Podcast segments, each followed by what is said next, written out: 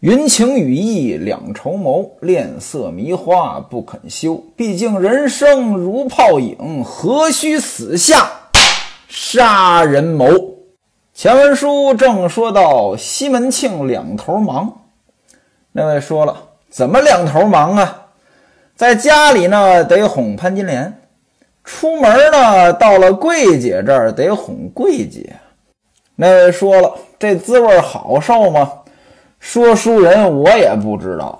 您哪位要是交过两个女朋友，我估计着您有体会。再加上死要面子活受罪，在桂姐面前呢，西门庆这大话呢说的是乌丢乌丢的，那意思呢，那潘金莲，那我想管就管，想打就打，想骂就骂。桂姐呢就说：“你要真有这么大的本事，你剪下她的一绺头发来给我。”西门庆呢，一拍胸脯呢，就答应了。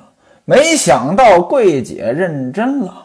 和西门庆分别之前，桂姐说了：“说你要是不把潘金莲的头发给我拿来，看你有何面目见我。”这是激将法呀。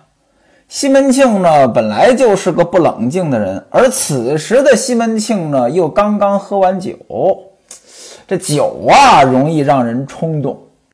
为什么喝酒让人冲动呢？这跟酒的来历有关。各位，您想酒是什么呀？酒其实就是粮食发酵出来的。过去没有酒，有这么一户人家，这粮食呢可能放时间长了，也没有保持干燥，哎，发酵了，哎，闻着这味儿还不错，忍不住呢就尝了一口，哎，尝这一口可不行，齁酸齁酸的。这不行！正在这个时候呢，来了一个老神仙。这老神仙问他说：“你这干什么呢？”他说：“我觉得这东西闻着挺香，怎么喝起来这么酸？”老神仙说了：“这个呀，你缺佐料。什么佐料呢？三滴血。哎，加入三滴血，它就好喝了。”说完，老神仙走了。这位一想，自己的血要是放出来，这齁疼的，算了，找别人的血吧。端着这一碗发酵的东西出门，哎，遇见了教书先生。哎，先生您好，哎，您这遛弯呢，吃了吗？您寒暄几句，先生您把手伸过来，那你要干什么呀？哎，您甭管，您伸过来，闭上眼睛。先生也没多想，把手这么一伸过来，那个人拿锥子，咔，这第一滴血算是有了。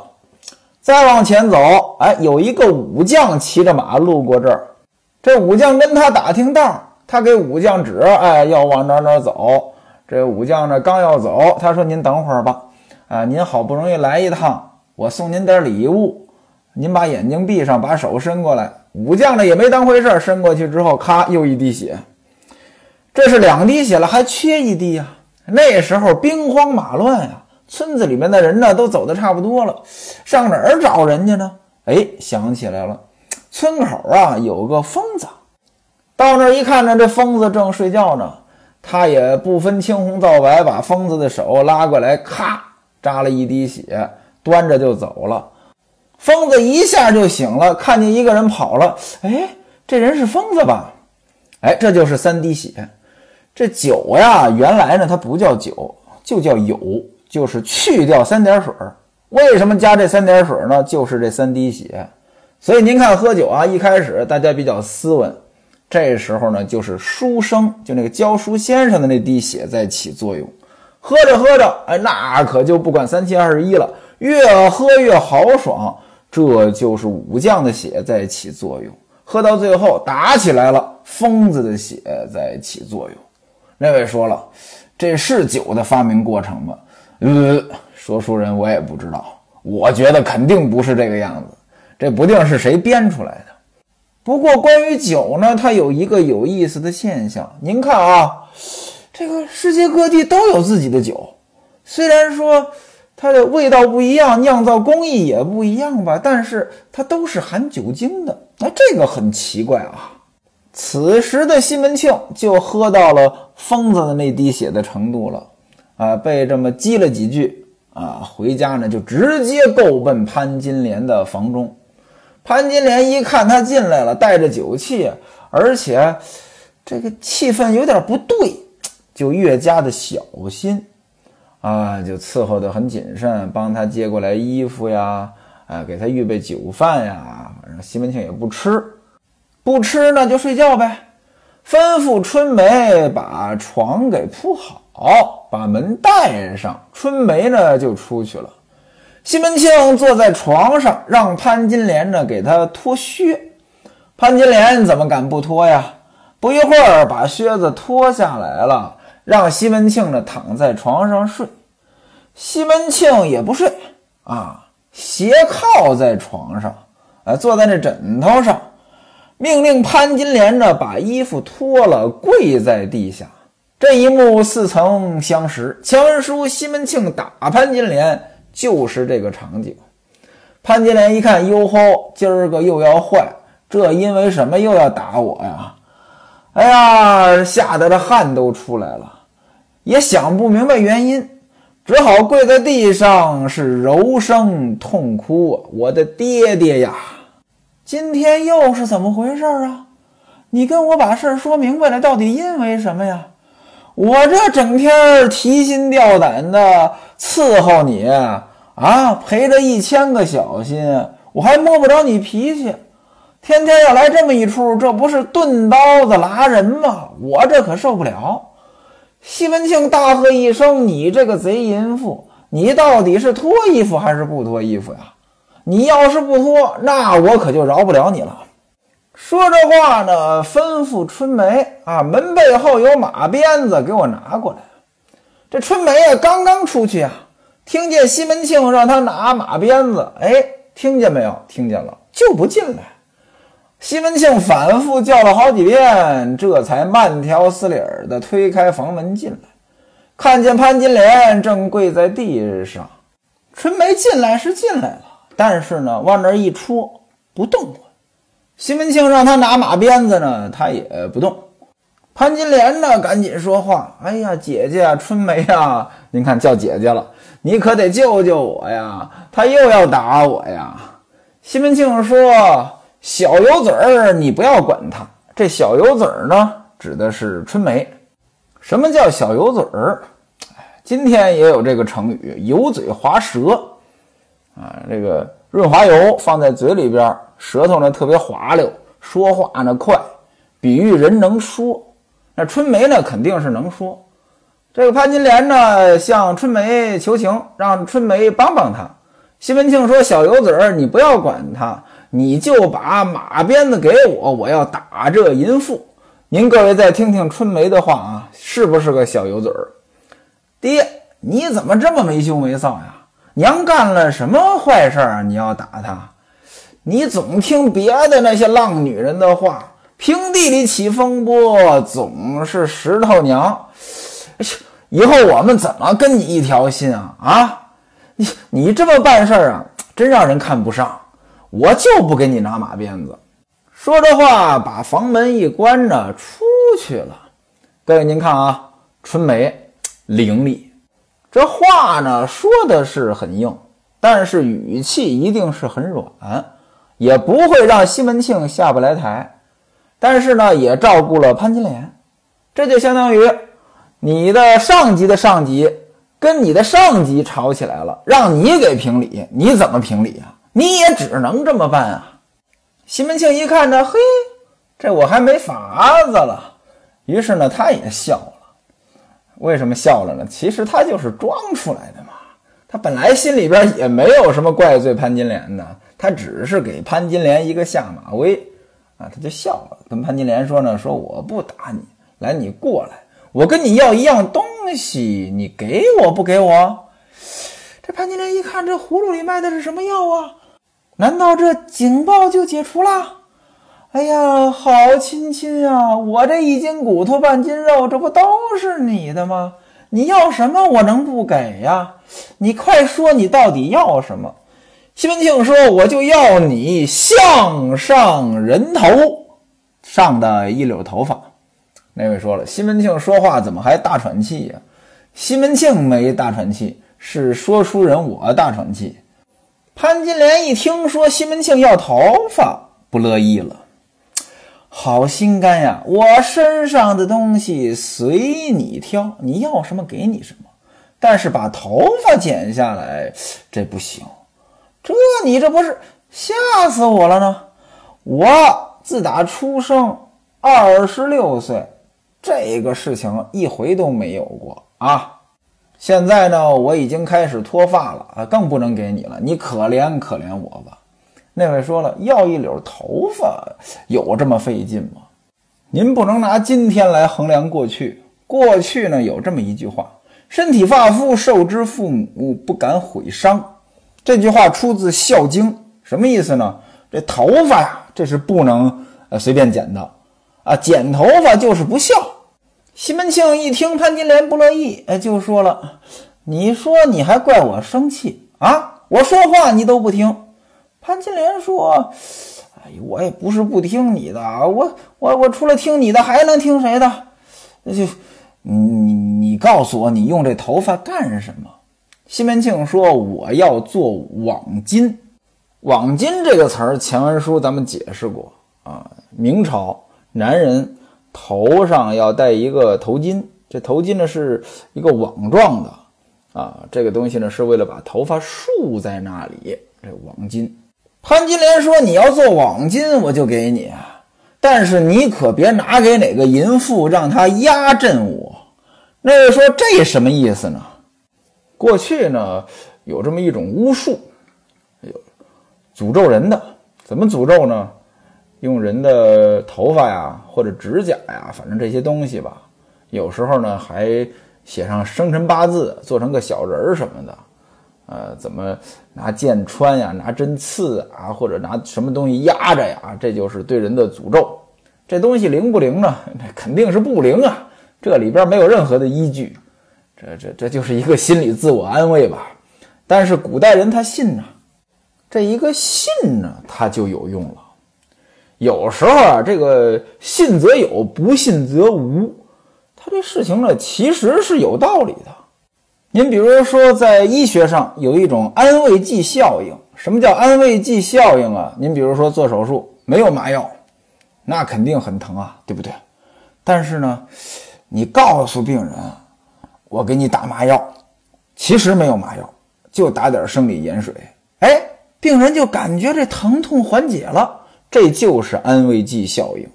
所以现在研发新药呀，都要做那个双盲试验。什么是双盲试验啊？试验对象呢分两批，一批人吃的是真药，另外一批人呢吃的是假药。但是他们吃的究竟是真的还是假的？吃药的人自己是不知道的。哎，这样子的话就可以屏蔽安慰剂效应，才能判断这个药到底有用没用。您看，这就是信则有，不信则无。那拿头发压阵别人，如果说被压阵的人知道了这个事儿，他就会成为一块心病，他就有效果。潘金莲显然是信这个，所以跟西门庆说呢：“你可不能给别人。”西门庆已经说了做网巾啊，潘金莲还这么说，那就说明着那个时候这种事情呀少不了。西门庆说：“我不会给别人的，我就是要用你的头发做我这个网巾上边的顶线。”那位说了：“什么叫顶线？这网巾啊，它是箍在头上的。”但是古人呢，他有个发钻，这个发钻呢得出来，所以呢上边得有一圈跟绳子似的，把这网巾呢收一下，这就是顶线。您听啊，西门庆这么一说呢，还搞得很浪漫。您想一想呀，两个人相爱，男人戴的头巾上边那个顶线是心爱的女人的，这听着很浪漫啊。那西门庆呢，当然是撒谎了。潘金莲说：“你要做顶线呢，那我就剪下来给你。”我估计着此时潘金莲呢还挺高兴。说着呢，潘金莲就把头发分开。西门庆拿来剪刀，按在潘金莲的头上，咔嚓剪下这么一大绺来，拿纸包呢包好了。原文写放在顺带内。那位说什么叫顺带内？这顺带呀，其实就是腰包。啊。过去古人呢在腰间呢系一个包，这叫顺带。我记得我小时候呢，呃，看古装剧，呃，这个说上大街上没钱了，去偷人家的钱啊，掏包怎么掏呢？电视里的镜头都是两个人啊，走着走着面对面，咔，呃，不留神，假装不留神啊，其实是故意的，呃，肩膀呢撞了一下，其实呢就是顺手把这个顺带呢给抢走了，但是呢，这个被抢的人不知道。这其实这东西，这得多好的手法，被抢的人才不知道呀！啊，那手上得有一把小刀子吧，还得迅速的割断，让人家感觉不到。况且人家装钱的这个东西，怎么也得系牢一点吧？所以我觉得这东西，要么就是神偷，要么就是瞎演，电视剧拍的不真实吧。潘金莲呢，此时倒在西门庆的怀中，娇滴滴的边哭边说：“说奴凡事都依你，只是你呢，可别把我给忘了啊！当然了，你说你在外边跟别人家好，这我也不拦着你，但是你可不能抛弃我。”当晚二人呢，自然要欢愉一番，不用多表。转过天来，西门庆起床，潘金莲伺候西门庆吃早饭，出门骑上马，西门庆就直接到了院中来找李桂姐。您可以看出来啊，西门庆这个人呢，他就是不沉稳。这事情办完了，你有必要一大早就来这么着急吗？不见他来邀功来了。来到院中，桂姐就问呢，说头发在哪儿啊？西门庆拿出来说，在此。此时，西门庆是从鞋袋内取出，茄带呢，就是古人带的包啊。从包里边取出，递给桂姐。桂姐一看呢，果然是黑油油的好头发呀，于是收在袖中。您看啊，古人的带子挺多，又顺带又茄带，还有袖带。这西门庆就说呢：“说你看完了，你给我吧。啊，我昨天。”为了把这头发剪下来，我这好费了一番劲呐！啊，要不是我假装生气啊，这个也剪不下来啊。我骗他，我说这也要做网巾用。现在我给你拿过来了，你看我说话算话吧？啊，桂姐一听，她还要要回去，当时就跟他说：“说嗨，这什么东西？我要它干嘛使啊？啊，看把你给急的。”等你回家之时，我还给你也就是了。嘿，你既然这么怕他，你就别剪这绺头发呀。西门庆呢一笑，哎呀，这哪是怕他呀？你照这么说，我就没法张嘴，没法说话了呀。桂姐呢，让她的姐姐桂清陪着西门庆吃酒，她自己呢走到背地里，把潘金莲的头发。就蓄在了鞋底下面，每天呢就踏着潘金莲的头发，这其实呢也是对潘金莲的一种侮辱。另外呢，就缠住了西门庆，不让他回家。这一连呢就过了数日。按下这边，咱们暂且不提。再说潘金莲，头发被剪下之后呢，总觉得不对劲儿啊，这心里边呢就落下心病了。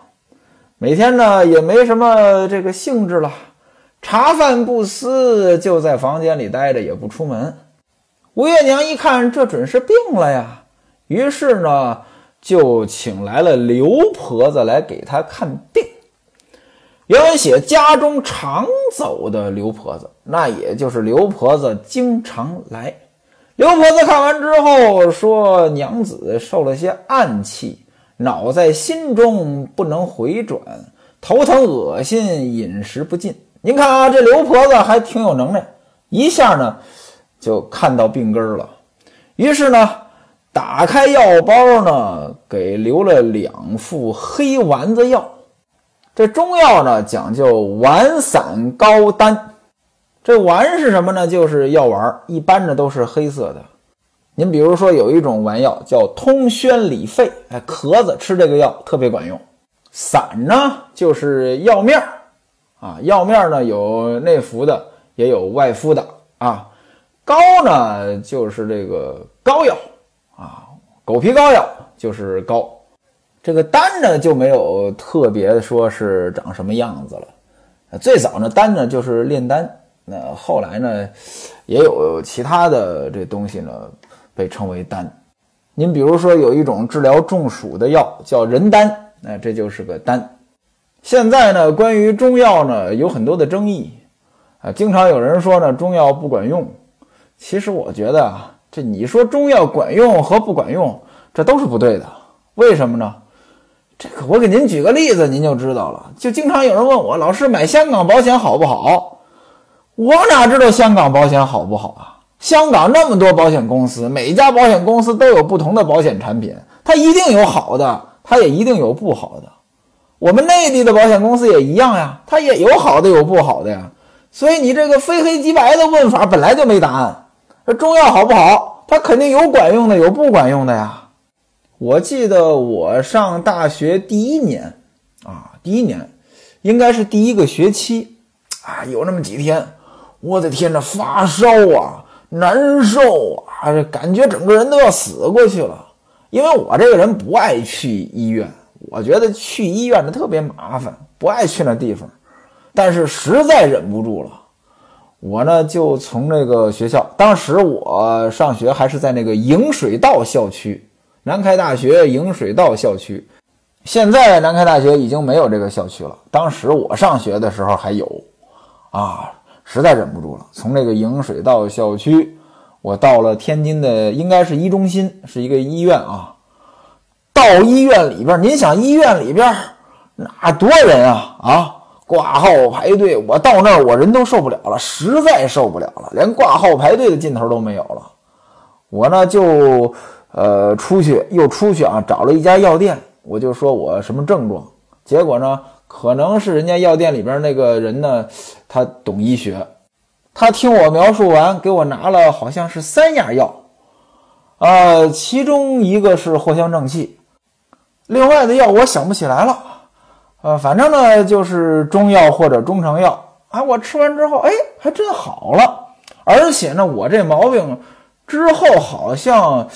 又犯过啊，不是同一年啊，反正也是大学期间又犯过。后来我就有经验了呀，哎，一有这种症状我就去买这个药，哎，它都管用。所以呢，我觉得这个东西您不能简单的说它管用不管用，吃药对了症了它就管用，它不对症它就不管用。跟买保险一样，您没这个风险，您买这个保险它当然就没用；您有这个风险又买了这个保险，它就有用啊。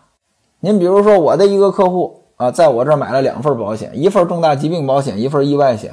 后来他得癌症了，那您说这意外险有用吗？没用。这重大疾病保险有用吗？有用。这是从结果分析。但是买保险的时候，咱又不是算命的，咱怎么知道他以后得什么病、出什么事儿啊？所以呢，买的时候都有用。那什么情况下没用呢？咱们举一个极端点儿的例子，您比如说您买一个旅游意外保险，这个意外保险专门保境外出意外的，保的特别好，真出事儿人家派直升机来救您。但是您不出国，您就在国内玩，它就没用啊，它再好它也没用。因此呀，简单的说中医跟西医哪个好哪个坏。这都是痛快痛快嘴，随口这么一说。您看人家潘金莲啊，这个心里边有事儿。吴月娘她不知道潘金莲心里边有事儿啊，这刘婆子更不知道呀。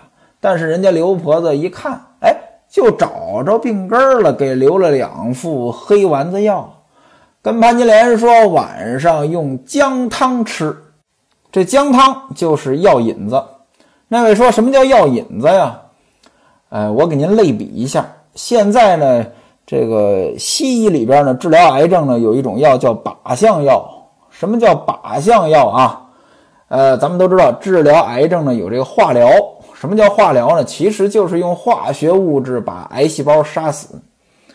但是这个普通的化疗呢，它并不能区分哪个是癌细胞，哪个是正常的细胞。所以在化疗的过程当中呢，人体也受伤害。但是靶向药，它能识别出来哪个是好细胞，哪个是癌细胞，它专门攻击癌细胞，所以效果好。那这靶向药它怎么实现的这一点呢？就是癌细胞会有一定的基因突变，这个基因突变呢叫靶点啊。那么这个药呢专门盯着有这种基因突变的细胞来攻击，那也就相当于给这个药呢装了一个导航系统。药引子的作用呢，其实就是这个作用啊，用这个药引子可以呢引导这个药呢。